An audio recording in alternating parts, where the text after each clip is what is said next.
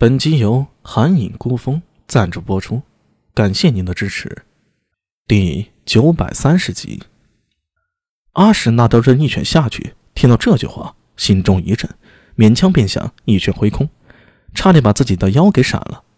苏庆杰直接扑了上来，接替阿史那道真，双手拎起了蝶韵的领口，将她拎得双脚悬空而起。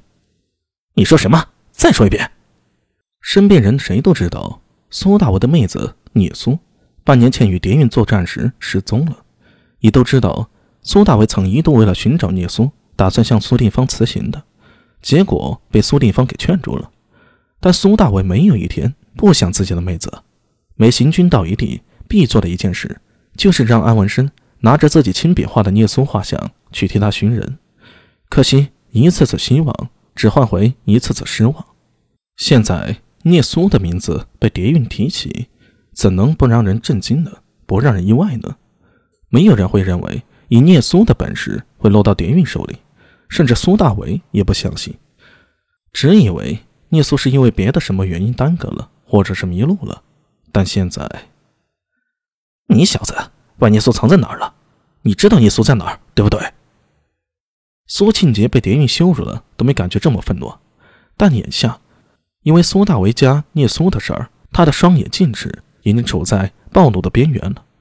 相同的情绪，只有在当年听闻自家阿紫被苏大为所伤时，才有这样的愤怒。蝶韵没有说话，似笑非笑的看着苏大为，眼神里啊充满了戏谑。这一刻，他又重新找回了主场的感觉。任凭苏大为如何厉害，但是自己始终抓到了他的软肋，谁强谁弱还真的不一定呢。无欲则刚，但你苏大为有欲，除了乖乖求我，还能有什么办法呢？至于苏大为身边这些人，没有苏大为点头，谁敢动我半分呢？蝶韵就是吃定了这一点，流露出明显的有恃无恐。但他料中了，苏大为再愤怒，也不可在此事上失去冷静。做不良帅这么多年，他早已非像当年那样冲动，甚至他的愤怒，倒有一半是装出来的，故意威慑蝶韵。可惜。蝶韵的心理素质太强了，神经简直和铁一样顽固，这招吓不倒他。阿米，苏庆杰回头看向苏大伟，要是你不方便，把此人交给我，一晚上我保证让他开口。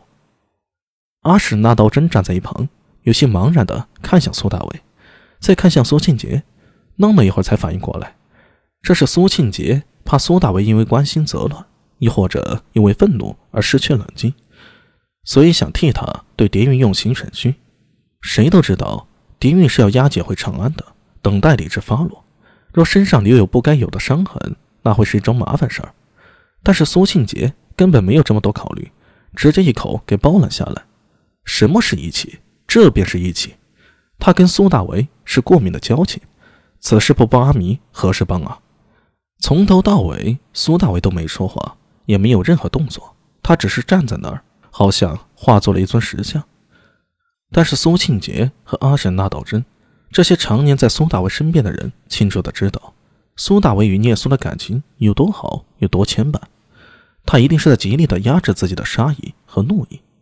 阿米一定忍得很辛苦，只要阿米一句话呀，兄弟们就把这件事儿替他给做了。蝶月脸上带着戏谑，像是一头落入陷阱中的狐狸，突然翻身踩在了猎人的脸上。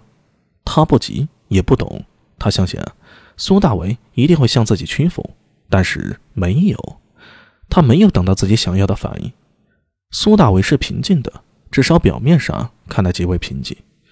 他只是向着苏庆杰和阿什那道真淡淡的说道：“道真，世子，你们先出去，我单独和他聊聊。”说这句话的时候，但感觉完全不对，他不应该这么平静的，这么平静。不是正常人应该有的反应。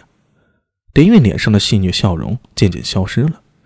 苏庆杰看向苏大为，不确定的问道：“我们都出去啊？”“出去吧。”“好吧。”苏庆杰松开手，看了一眼阿山那道真，呼了口气，向苏大为说道：“我就在外面，有事儿你叫我。”“好。”苏大为点了点头。苏庆杰又看了看他。从他脸上想看出点什么，可惜什么都没看出来。他眉心微皱了一下，压住心头的担心，向还在发愣的阿什纳道真招了招手，拉上他，和上那两名押送谍运来的唐军士卒一起走出营帐。他们不会走远，就在门口守着。如果苏大为需要，随时可以进去帮忙。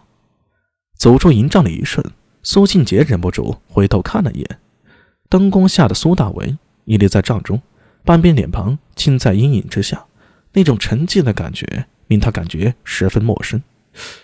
阿弥塔，脑子里忽然闪过一句话：“胸中有积雷，而面如平湖者，可拜上将军。”